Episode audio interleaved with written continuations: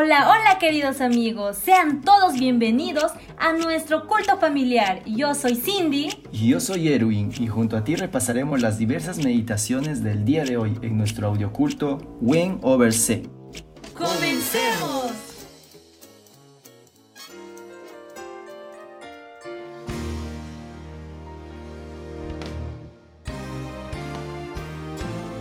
Hebreos 12 por tanto, nosotros también, teniendo en derredor nuestro tan grande nube de testigos, despojémonos de todo peso y del pecado que nos asedia, y corramos con paciencia la carrera que tenemos por delante. Puesto los ojos en Jesús, el autor y consumador de la fe, el cual, por el gozo puesto delante de él, sufrió la cruz, menospreciando el oprobio, y se sentó a la diestra del trono de Dios. Considerad a aquel que sufrió tal contradicción de pecadores contra sí mismo, para que vuestro ánimo no se canse hasta desmayar.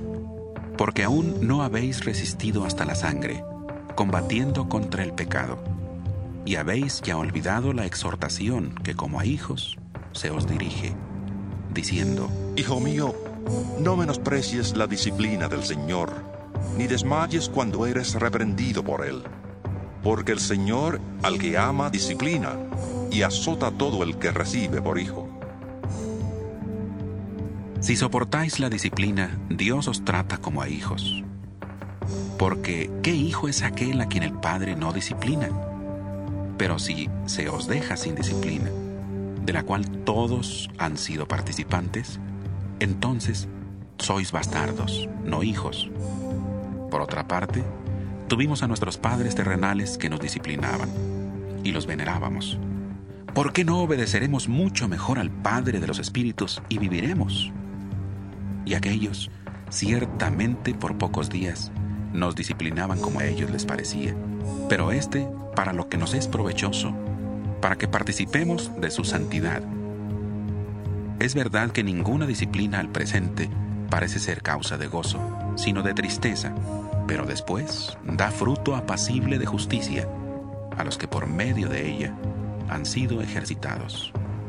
Por eso levantad las manos caídas y las rodillas paralizadas, y haced sendas derechas para vuestros pies, para que lo cojo no se salga del camino, sino que sea sanado.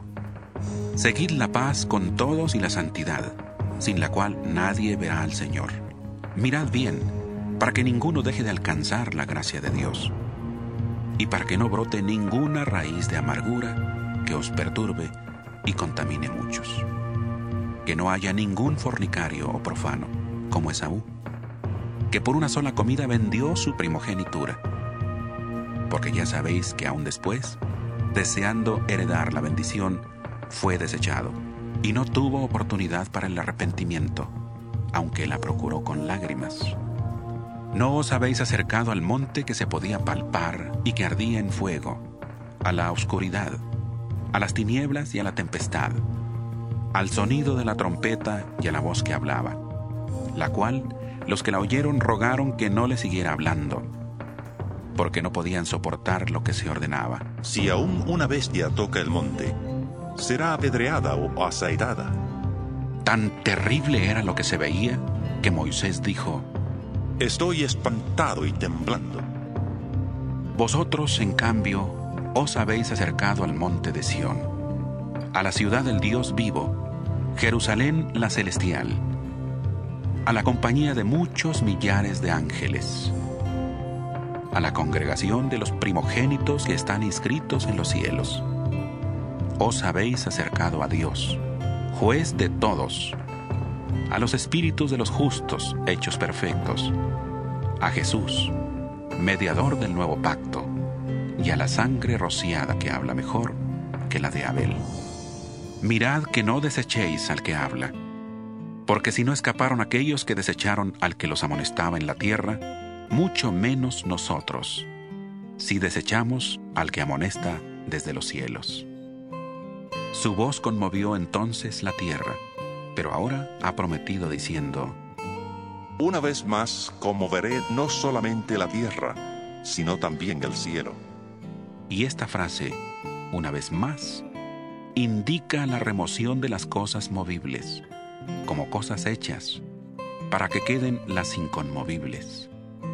Así que, recibiendo nosotros un reino inconmovible, tengamos gratitud y mediante ella sirvamos a Dios, agradándole con temor y reverencia, porque nuestro Dios es fuego consumidor.